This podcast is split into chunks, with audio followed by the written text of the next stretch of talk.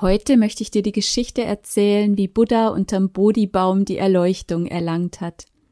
Aus dieser Geschichte können wir ganz viel über das Leben lernen und dafür müssen wir gar nichts mit Religion, Buddhismus oder Spiritualität am Hut haben. Hast du Lust, ein bisschen mit mir einzutauchen in eine Welt aus Dämonen, Versuchungen und Glückseligkeit? Wenn du lernen willst, wie du zum großen Alchemisten wirst und deine Schatten transformierst, dann tritt ein und mach's dir bequem.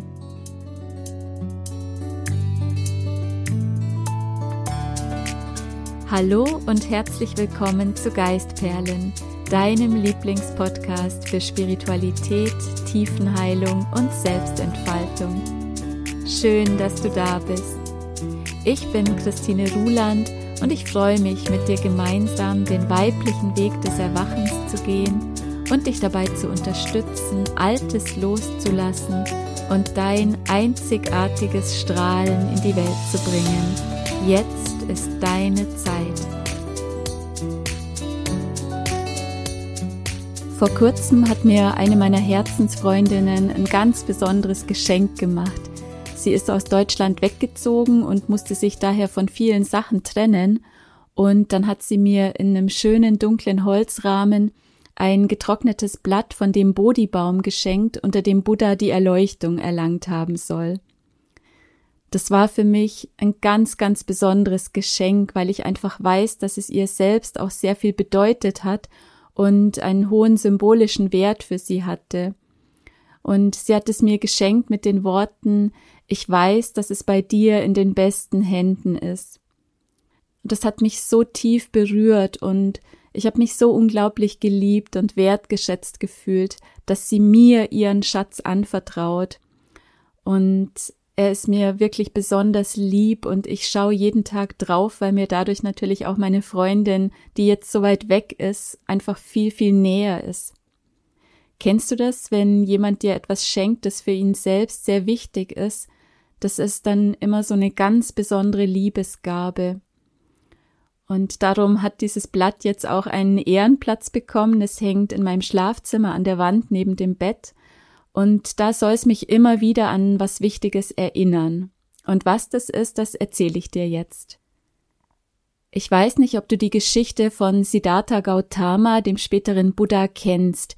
Ich erzähle dir einfach mal ganz kurz die Legende bis zu dem Moment, wo er unter dem besagten Bodhi-Baum gelandet ist. Siddhartha war ein Prinz, er ist also in eine königliche Familie hineingeboren worden, deren Reich im heutigen Nepal angesiedelt war. Schon wenige Tage nach seiner Geburt ist die Mutter gestorben und so hat ihn die Tante, die der Vater später dann auch zur Frau genommen hat, großgezogen. Siddhartha ist absolut behütet und regelrecht abgeschottet von der Außenwelt aufgewachsen. Sein Vater wollte ihn von allem fernhalten, weil es zu Siddharthas Geburt Weissagungen gegeben hatte, dass er sich eines Tages von der Welt abkehren und ein Leben in Armut führen würde. Und das war natürlich überhaupt nicht im Interesse des Vaters, denn sein Sohn sollte ja irgendwann das Königreich weiterführen und seinen Thron übernehmen. Und ja, deswegen hat er ihn quasi wie in so einem goldenen Käfig gehalten und er durfte den Palast nicht verlassen. Mit 16 Jahren wurde Siddhartha mit seiner Cousine verheiratet und hat dann ab da viele Jahre ein sorgenfreies Leben voller Annehmlichkeiten und Luxus geführt. Mit 29 soll Siddhartha der Legende nach die sogenannten vier Ausfahrten unternommen haben. Sein innerer Drang, die Welt außerhalb der Palastmauern kennenzulernen, war einfach immer stärker geworden. Er wollte wissen, was das Leben wirklich bedeutet, was dort draußen los ist und was es dort Schreckliches zu sehen gibt, wovor sein Vater ihn so sehr behüten und abschotten möchte. Bei diesen Ausfahrten kam Siddhartha erstmals in Kontakt mit den vier Ansichten, mit dem Alter in Form eines Greises, den er getroffen hat, mit Krankheit in Form eines Fieberkranken, mit dem Tod in Form einer Leiche und mit Religion in Form eines Asketen.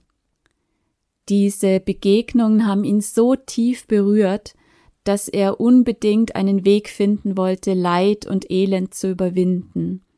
Und so hat er sich die Haare geschoren, hat sein Kind und seine Frau verlassen, ist aus dem Palast gegangen und hat sich einer kleinen Gruppe von Asketen angeschlossen. Und hier möchte ich gern einen kleinen Moment innehalten, denn in der vorletzten Episode ging es ja um das Thema Loslassen. Und das, was Siddhartha hier praktiziert hat, das können wir wirklich als radikales Loslassen interpretieren. Wenn wir uns das mal überlegen, was er hier alles zurückgelassen hat. Er hat seine Frau verlassen, er hat den Sohn zurückgelassen, er ist aus diesem Palast weggegangen, wo er allen Luxus hatte, wo alles im Überfluss da war, wo perfekt für ihn gesorgt war. Und er hat seinen Vater und den vorgezeichneten Lebensweg losgelassen. Und das, ja, muss man sich auch mal zu Gemüte führen. Es ging ja nicht darum, dass er jetzt einen Bäckerladen übernehmen soll oder irgendwie die Anwaltskanzlei des Vaters eines Tages weiterführen soll, sondern es ging um ein Königreich. Die Erwartungen seines Vaters, des Hofstaats, des ganzen Volkes lasteten auf ihm, und trotzdem hat er sich davon losgemacht und ist dem Ruf seines Herzens gefolgt. Was auch ganz spannend ist, Siddhartha hat seinem Sohn den Namen Rahula gegeben, was Fessel bedeutet. Und das lässt uns auch erkennen, wie unglaublich schwer es für Siddhartha gewesen sein muss, seinen gerade neugeborenen Sohn zurückzulassen. Wir können davon ausgehen, dass ein Mensch das nicht freiwillig tut, ja, das war die stärkste Fessel, die ihn noch zurückgehalten hat, und trotzdem wusste er tief im Innersten, dass es ganz, ganz wichtig ist, auch für den Segen der Menschen, die er zurücklässt, dass er seinen ureigenen Weg geht. Aber gehen wir wieder zurück zur Geschichte. Siddhartha hatte sich also diesen Asketen angeschlossen und unter denen war er der absolut eifrigste. Er kam ja aus dieser Welt des Luxus und hat erlebt, dass all dieser Überfluss, diese Sorglosigkeit ihn kein Stückchen glücklich gemacht hat. Und so hat er jetzt quasi genau das Gegenteil davon gesucht. Er hat sich komplett vom Leben abgekehrt, er hat jeglichem Genuss und jeglicher Lebensfreude entsagt. Es heißt, er soll bis auf die Knochen abgemagert sein, er soll sich nur mit den Lumpen von Verstorbenen bekleidet haben und auf Friedhöfen und unter wilden Tieren meditiert haben. Das Ganze ging einige Jahre so, bis er dann irgendwann an einen Punkt kam, wo er erkannt hat, dass auch diese komplette Abkehr von der Welt ihn nicht befreien würde und ihn auch nicht glücklich machen würde. Und so hat er sich dann für den mittleren Weg zwischen Askese und Überfluss entschieden. Ja, und dann kommt die Geschichte mit dem Bodhibaum. Seine asketischen Mitbrüder hatten sich dermaßen über Siddhartha empört und konnten überhaupt nicht nachvollziehen, dass jetzt gerade auch noch der eifrigste von ihnen all das in Frage stellte, woran sie sich auch schon über Jahre so stark geklammert hatten. Und ähm, so haben sie sich komplett von ihm abgewandt und Siddhartha war ab da ganz auf sich allein gestellt und hat dann beschlossen, so lange zu meditieren, bis er Befreiung aus dem Rad des Alters, der Krankheit und des Todes erfahren würde. Und so hat er sich unter den Schatten eines Bodhibaumes gesetzt, das ist eine Pappelfeigenart, und am 49. Tag hat er die Erleuchtung erlangt. In dieser Zeit musste er sich immer wieder mit einem Dämon auseinandersetzen, der Mara genannt wird. Und hier auch noch mal ein kleiner Einschub. Es ist ganz interessant, ähm, manchmal ist von Mara nicht die Rede von einem Dämon, sondern von einem Gott.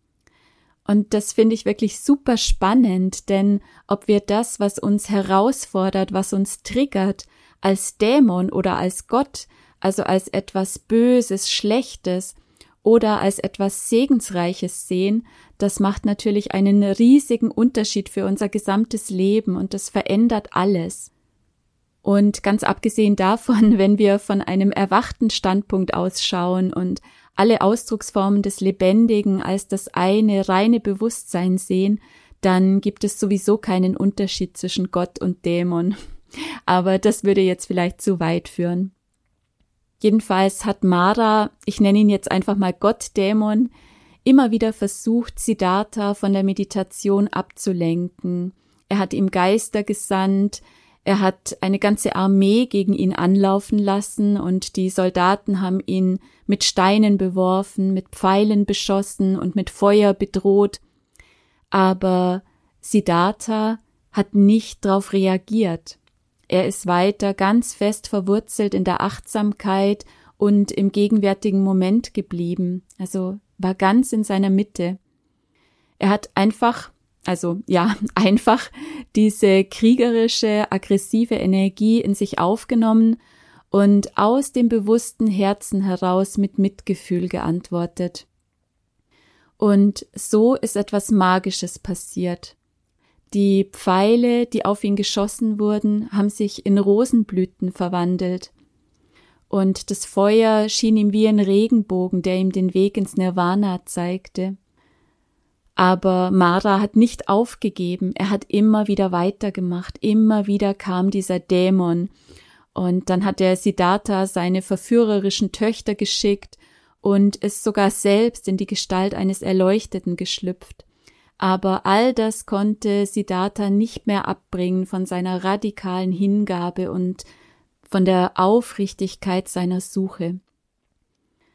In dem Moment, kurz bevor Siddhartha die Erleuchtung erlangt hat, ist dann auch noch etwas Besonderes passiert, aber dazu möchte ich gerne in einem späteren Podcast noch ein bisschen mehr erzählen, denn das ist noch mal ein bisschen ein anderer Aspekt, der es, glaube ich, wert ist, dass wir den noch mal ganz speziell uns auch anschauen das, was für uns jetzt wichtig und interessant ist, das ist die Tatsache, dass selbst nachdem Siddhartha zum Buddha, also zum Erleuchteten geworden war, hat das Spiel mit Mara nicht aufgehört.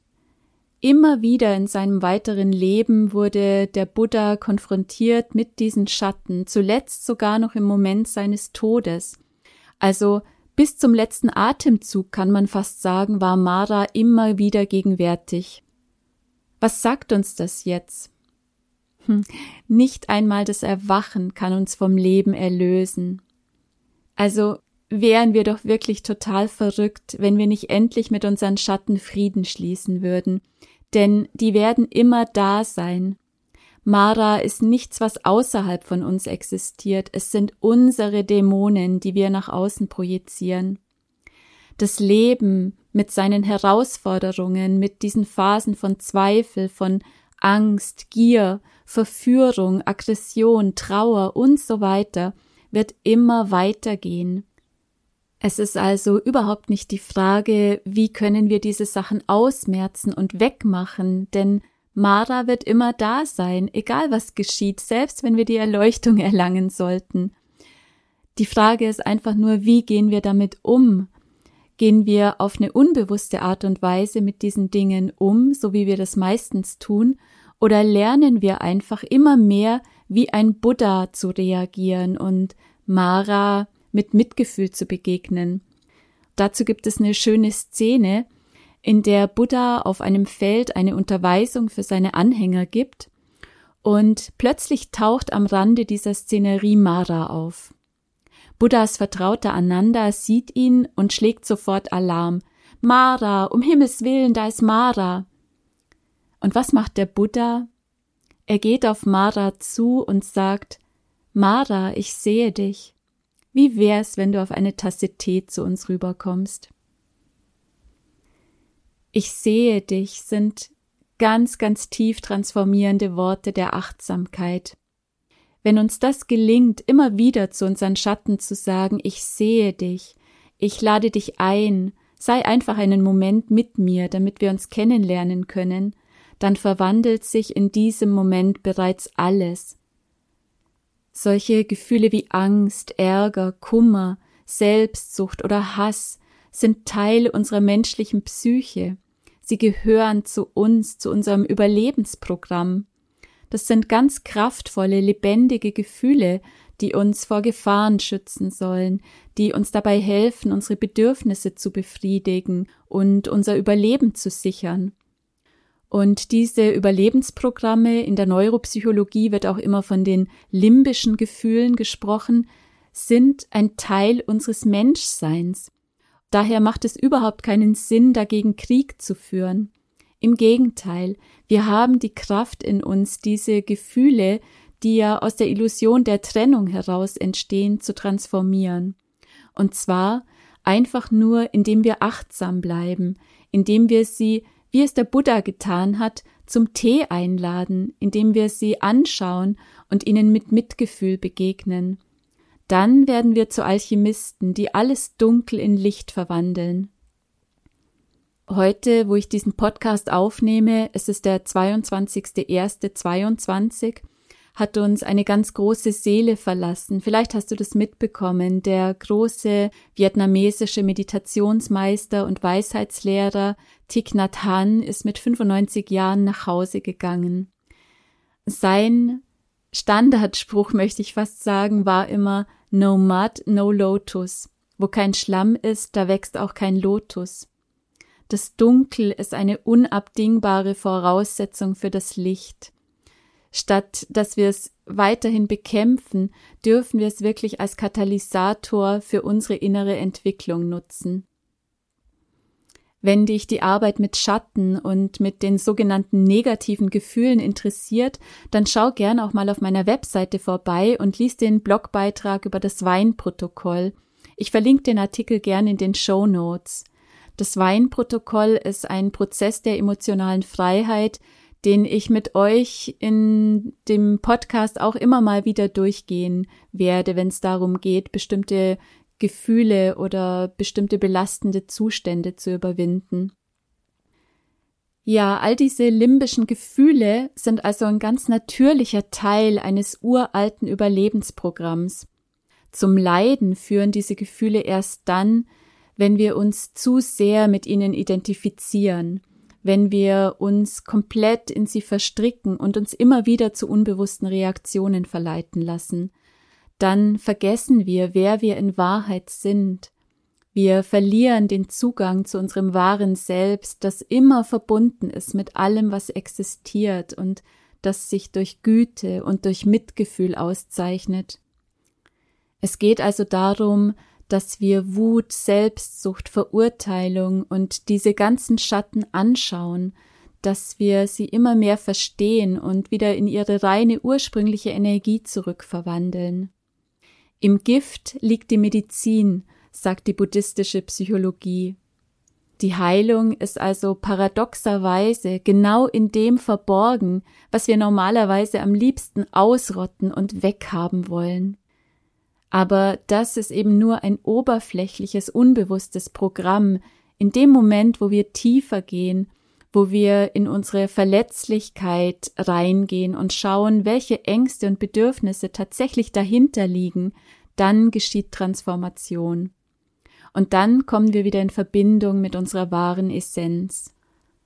Genau daran erinnert mich das Blatt vom Bodhibaum, das meine liebe Freundin mir geschenkt hat. Mara ist ein Teil unseres Lebens. Egal wie sehr wir uns bemühen, wir können diesen Gottdämon nicht ausrotten. Wenn ich mit Mara im Krieg bin, dann führe ich permanent Krieg gegen mich selbst und letztlich auch gegen das Menschsein. Dadurch raube ich mir selbst so viel Energie, so viel Freude und kreatives Potenzial, mit dem ich so unglaublich viel Schönes in meinem Leben erschaffen könnte.